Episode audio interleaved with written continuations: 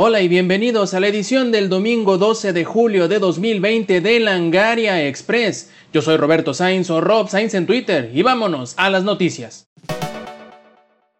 Puede que tengamos años y años escuchando de Biomutant, pero según su desarrollador el juego no tendrá microtransacciones. Obviamente recuerdan el juego de mundo abierto postapocalíptico de roedores mutantes artemarcialistas. Si esta combinación de términos no te pareció atractiva, su desarrollador agrega otro ingrediente a la mezcla que quizá termine por convencerte. No habrán microtransacciones.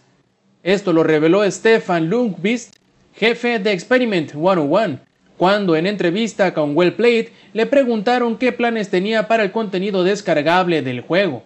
Por un lado, reveló que los planes para DLC en forma de expansión son una posibilidad que no pueden descartar o asegurar todavía pero el juego no contará con ningún tipo de microtransacción como loot boxes. Muchos desarrolladores han sudado la gota gorda en su transición al trabajo remoto, pero parece que en el caso de Nintendo no hubo tanto problema. En un reciente reporte con inversionistas, la compañía aclaró que para su cartelera de estrenos de lo que queda del año fiscal 2020, que termina hasta en marzo de 2021, no tendrán mayor contratiempo, Shinya Takahashi, ejecutivo senior de Nintendo, explicó que es cierto que van un poco atrasados en su calendario debido a las dificultades logísticas propias de la pandemia y del trabajo remoto, pero no habrá mayor afectación. Esto no quiere decir que todo vaya viento en popa, pues las cosas podrían cambiar rápidamente si se agrava el confinamiento, pero por el momento no hay por qué preocuparse. Durante esta semana sonó muy fuerte un rumor, y es que como se sabe desde hace algunas semanas, ATT, compañía dueña de Warner Bros., estaba pensando en vender su división de videojuegos, conocida como Warner Bros. Games, y que mantiene a una serie importante de estudios de desarrollo como Rocksteady, NetherRealm Studios y Warner Bros. Montreal.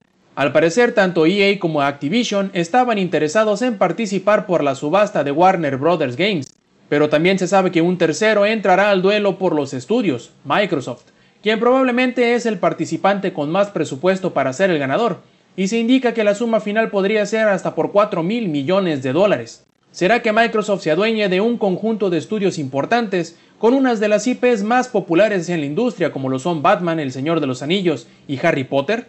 Habrá que estar al pendiente por las negociaciones que ocurran en los próximos meses.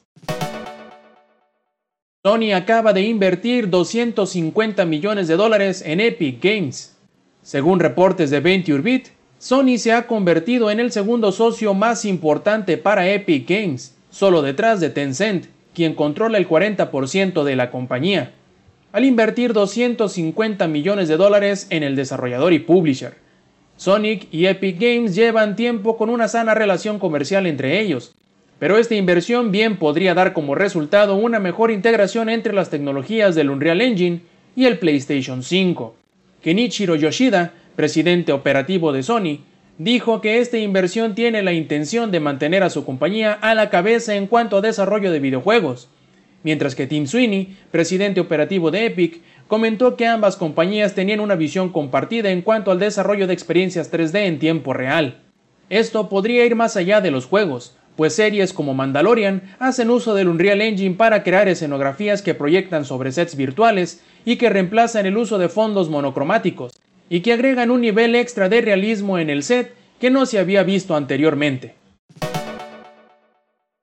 Las ventas en formato digital llegaron para quedarse, pues Capcom asegura que la gran mayoría de sus ventas no son en forma física.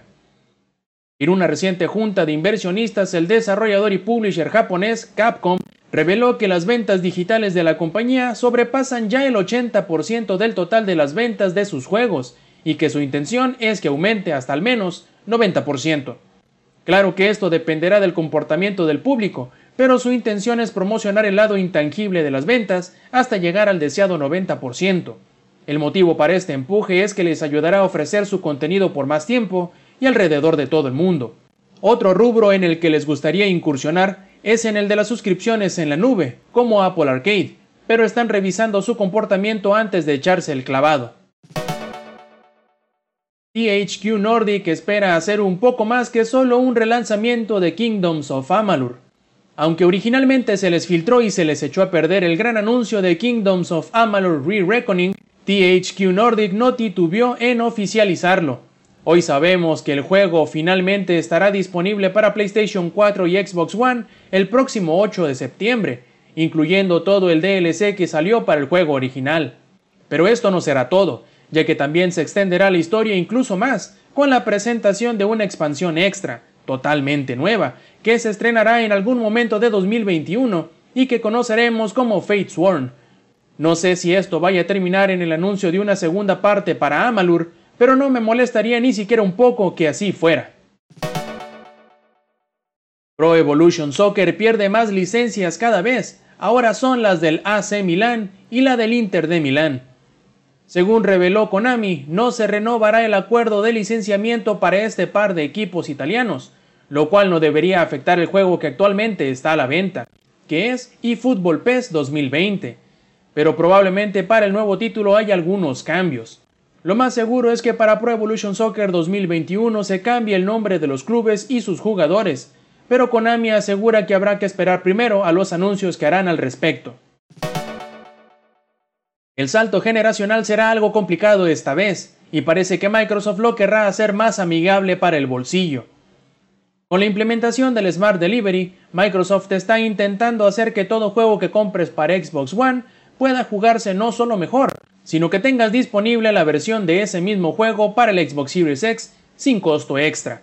Ahora Video Games Chronicle asegura que Microsoft está aconsejando a los publishers el no cargar extra por convertir las versiones de generación actual a la de siguiente generación, ya sea con el uso de Smart Delivery o sin él.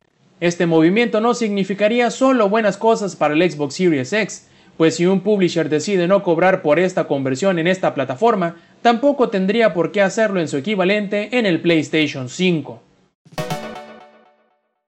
La expansión de Superhot se estrenará pronto, pero si ya tienes el juego base lo podrás disfrutar sin costo extra.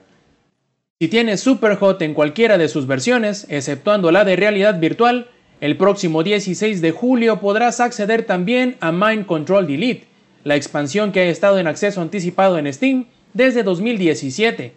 El regalo será como forma de agradecimiento para todos los que han apoyado el juego original y que indudablemente estarán más que contentos de tener nuevo contenido para jugar en Superhot. Muchas gracias por acompañarnos en una edición más de Langaria Express. Yo soy Roberto Sainz o Rob Sainz en Twitter y les recuerdo que nos visiten en las redes sociales en Facebook, en Twitter, en Twitch y en YouTube con la diagonal Langaria donde van a poder encontrar más contenido como este. Yo los espero el próximo domingo con una edición más de Langaria Express. Stay Metal.